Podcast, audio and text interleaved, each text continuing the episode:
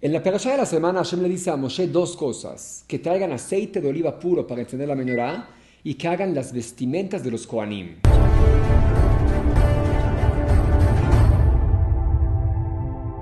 En la perashá de Terumá vimos cómo Hashem pide donaciones para construir el Mishkan.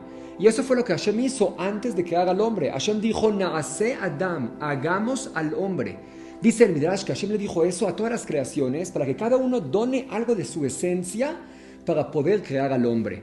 Y ahora en nuestra perashá, Hashem pide Shemen Zaid Zach, aceite de oliva puro. La palabra Hashemen tiene las mismas letras que Neshama.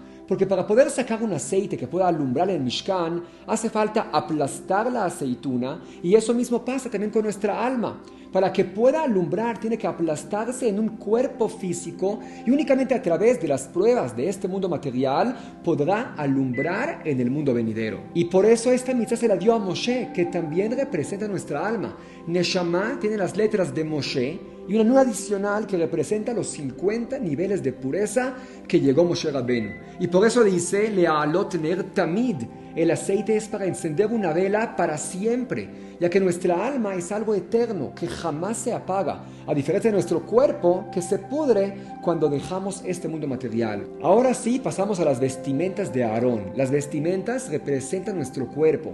Así como la ropa cubre el cuerpo, nuestro cuerpo también es la vestimenta de nuestra alma. De hecho, la primera vestimenta que Hashem le hizo a Adam y a Jabá se llaman kutenot or, túnicas de piel, y se refiere a la piel que tenemos, que son las túnicas que cubren nuestra alma. Si Moshe representa nuestra alma, la vestimenta se compara a Aarón a Cohen. Así como nuestra alma ve a través de los ojos y habla a través de la boca, Moshe también hablaba a través de Aarón a Cohen. Y ese es el motivo que el nombre de Moshe Rabenu no aparece en nuestra perashá.